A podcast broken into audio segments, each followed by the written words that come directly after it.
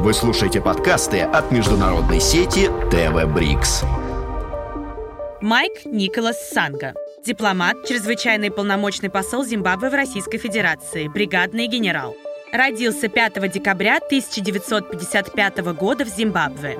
Имеет две степени магистра в области международных отношений и в области делового администрирования. Занимал должность военного советника в постоянном представительстве Зимбабве при ООН.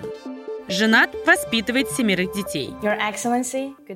Ваше превосходительство, добрый день. Рада приветствовать вас. Спасибо за приглашение.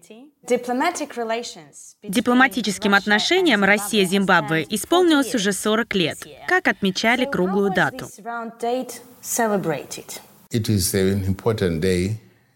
Для нас это очень важная дата. Мы отмечаем ее каждый год на протяжении всех этих 40 лет.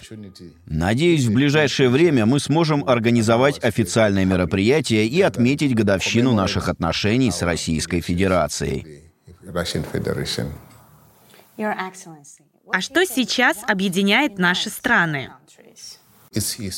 Нас объединяет история. Тяжелые годы нашей борьбы с колонизацией обрести свободу мы смогли главным образом благодаря поддержке Советского Союза, который оказывал нам военно-техническую помощь. Эта поддержка стала ключевым элементом взаимоотношений между нашими странами. Вы занимаете должность посла Зимбабве в России с 2015 года. Как изменилась ваша рабочая повестка за это время? Какие конкретно задачи были выполнены и что еще впереди?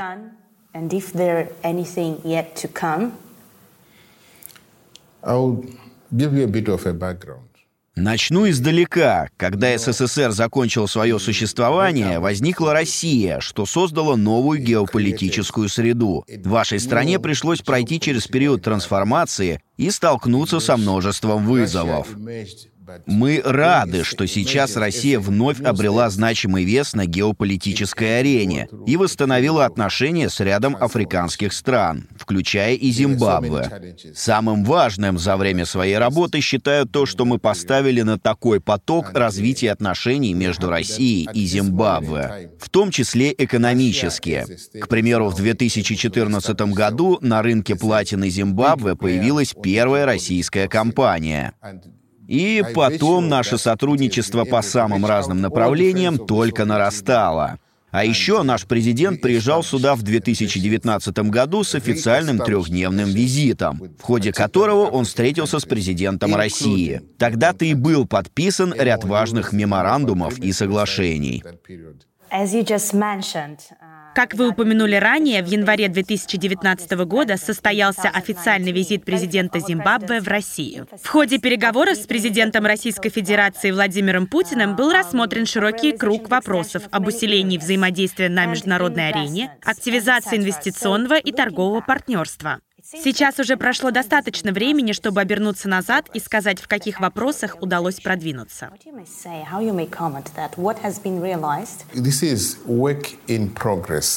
Для реализации каждого подписанного нами соглашения необходимо сначала решить целый ряд юридических вопросов. Работа ведется под постоянным контролем.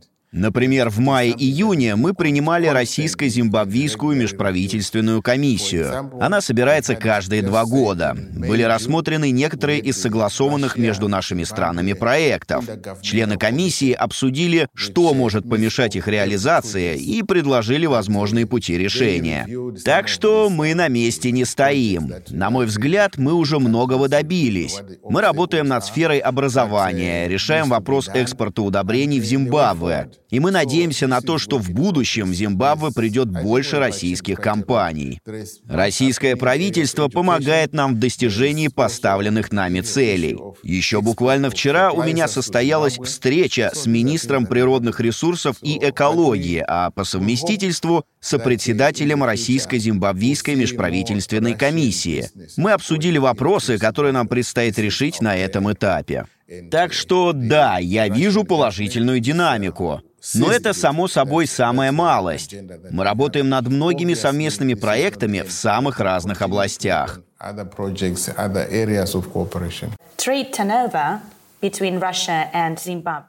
Товарооборот между Россией и Зимбабве в прошлом году составил 43 миллиона долларов США. Экспорт из России – пшеница, удобрения, стройматериалы, запчасти и оборудование. Импорт из Зимбабве – табак, кофе, чай, хлопок, фрукты, цветы. Планируется ли увеличение товарооборота и за счет каких товаров? Yes. Да, конечно. О сельском хозяйстве. В 2000 году мы провели земельную реформу. Многие годы мы работали над тем, чтобы повысить производительность фермеров. Мы предоставляли им субсидии, бесплатную технику и удобрения. Мы переселили из коммунальных районов, где было мало работы, 375 тысяч домохозяйств. И сейчас правительство старается предоставить им необходимую поддержку. Сейчас я с гордостью могу сказать, что эти новые фермеры производят около 220 миллионов килограммов табака. Это хорошая цифра. В этом году, к сожалению, было небольшое количество осадков. Это создало определенные проблемы. Но вот, к примеру, в прошлом сезоне у нас возник избыток зерна. Поэтому накормить людей мы сможем. За последнее время мы серьезно продвинулись вперед. А теперь хотим добиться того, чтобы все циклы производства полностью проходили у нас. Для этого мы и просим Россию предоставить технологии, с которыми мы могли бы в своей стране делать все сами. Мы производим достаточно сырья. Горнодобывающая промышленность и сельское хозяйство постоянно развиваются. Сейчас мы достигли того уровня, что вместо того, чтобы просто экспортировать это сырье, мы хотим его перерабатывать в нашей стране. Такие вот у нас планы. И я вам скажу, это важно не только для нас. Это важно для всего южноафриканского региона. Нам нужны инвесторы и торговые партнеры для развития его промышленности. Российские компании, которые будут инвестировать в этот регион, в результате могут выйти на всю Африку и хорошо на этом заработать. Вот что мы предлагаем России.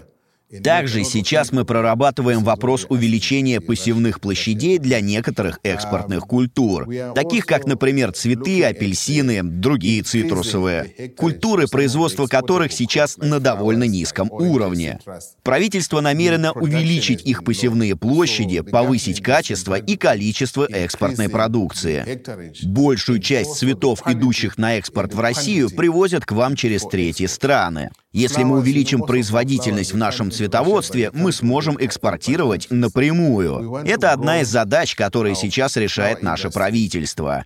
А еще мы занимаемся наращиванием производства говядины. Наши власти планируют увеличить поголовье крупного рогатого скота, коз и овец, для того, чтобы у нас появилась возможность экспортировать и эту продукцию. Буквально на прошлой неделе прошли переговоры с компанией, которая занималась забоем скота и экспортом говядины во многие страны Европы. Мы хотим, чтобы какая-то часть ее продукции поставлялась и в Россию. Таким образом, мы пытаемся вывести торговлю между нашими странами на новый уровень. Как часто вы посещаете Африку? Что чувствуете, приезжая на родину? В Зимбабве я езжу в отпуск и по рабочим вопросам. За год я бываю дома два-три раза. Там я встречаюсь с родными и близкими, там вся моя семья. Всегда приятно вернуться домой. Прибавилось ли российских туристов в Африке? Это очень важно. Я общался с некоторыми российскими туроператорами, но, к сожалению, пока это не дало результата. А продвигать туризм нужно. Я бы хотел, чтобы туристическая отрасль Зимбабве начала работать на российский рынок, чтобы здесь открылось наше представительство, чтобы жители вашей страны знали, что они могут увидеть в Зимбабве. Ведь многие даже не знают, что существует такая страна.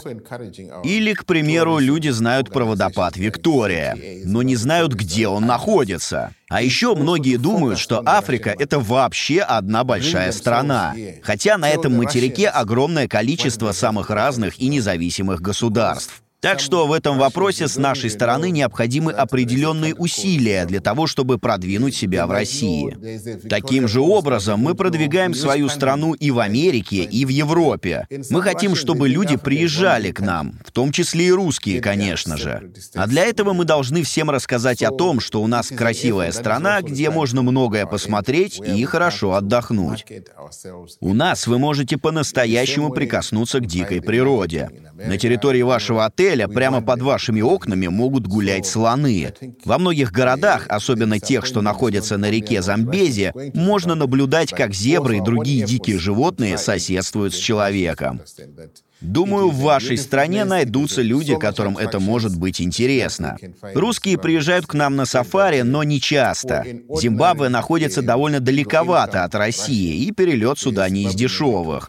Но я знаю, что вы очень трудолюбивы и любите путешествовать. Поэтому, думаю, найдутся те, кто захочет организовать себе такую поездку. find uh, something so beautiful about, about Zimbabwe in the future. На каком уровне находится культурный обмен между нашими странами?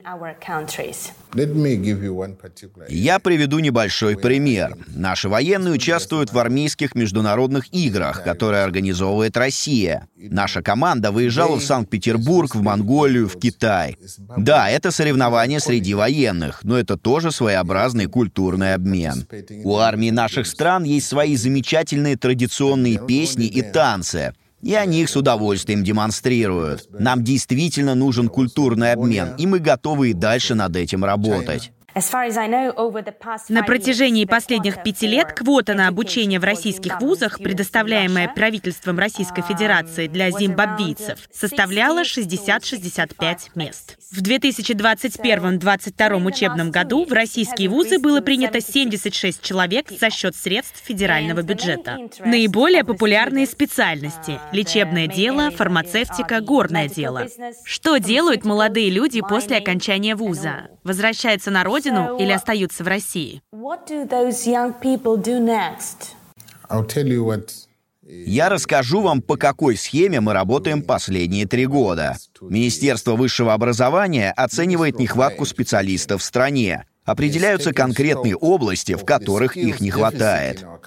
Затем мы отправляем наших студентов обучаться по этим специальностям. Поэтому основная часть абитуриентов из Зимбабве, которые приезжают сюда, в Россию, изучают медицину, металлургию, учатся на инженеров. Все это не случайно. Среди учащихся по стипендиям вы не найдете тех, кто получает степень в области менеджмента или права. Таких специалистов у нас хватает. Мы отправляем на обучение только тем специальностям, в которых наблюдается недостаток у нас на рынке.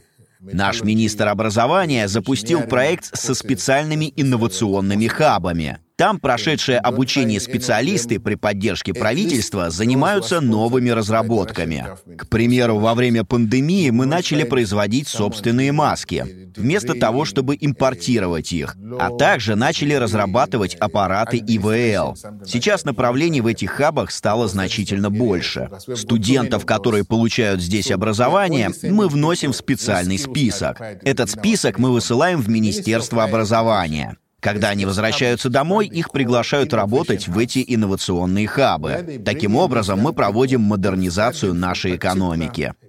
Мы пытаемся найти собственные пути развития. Поэтому наша талантливая молодежь всегда найдет себе место на родине. Конечно, у некоторых есть свои интересы. Например, пару дней назад ко мне обратился один молодой человек, который основал в Зимбабве свою компанию. Это проект солнечной генерации, и он уже приносит прибыль. Сейчас его автор пытается найти средства на строительство фабрики по производству солнечных панелей. Он сказал, что сама технология у него уже есть. Осталось только найти средства на необходимое оборудование. И тогда в Зимбабве появится своя фабрика по производству солнечных панелей. Я ответил ему, что это то, что нам нужно. Так что да, мы стремимся к тому, чтобы наши студенты в будущем сами становились работодателями. Пускай прорабатывают концепцию своего бизнеса, а правительство обеспечит их всем необходимым. Сейчас власти работают над меморандумом по обоюдному признанию аттестатов, для того, чтобы студенту, который получил образование здесь, в России, не пришлось снова проходить обучение дома. Чтобы можно было сразу работать по специальности. Но тут нужно понимать, что большинство наших проектов пока что находятся в стадии разработки. Вот добывающая промышленность, например. Я разговаривал с российскими инвесторами. Зимбабве располагает немалым количеством ресурсов.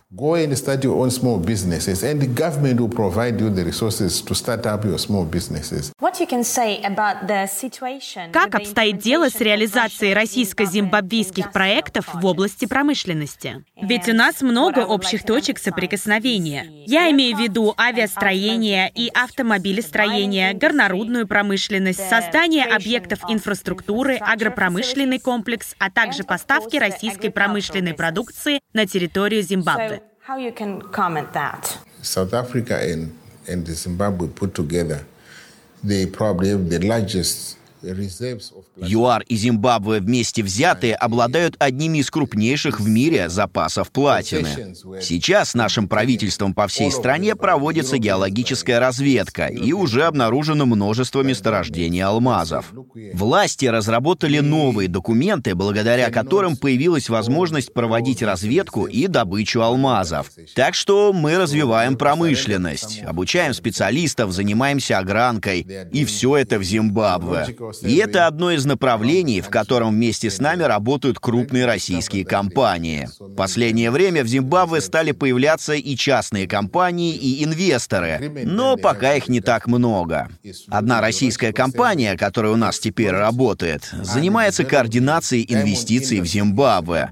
Недавно мы проводили встречу с представителями нескольких организаций, которые хотят, чтобы мы открыли особую российскую экономическую зону в нашей стране. Мы предложили проработать дорожную карту. Да, это не первая попытка запустить такой проект. Так было с Египтом, а вот теперь очередь дошла и до Зимбабве. Это не так просто, но главное, что у частных компаний есть такое желание. Мы надеемся, что наше правительство одобрит такую инициативу. Дело в том, что такой важный вопрос должен решаться на государственном уровне. Любые компании смогут присоединиться к российской экономической зоне в Зимбабве. Из Екатеринбурга, Москвы, отовсюду. Вот какие проекты сейчас обсуждаются в рамках расширения сотрудничества между нашими странами. Я думаю, что уже сегодня мы можем видеть результаты сотрудничества между нашими странами.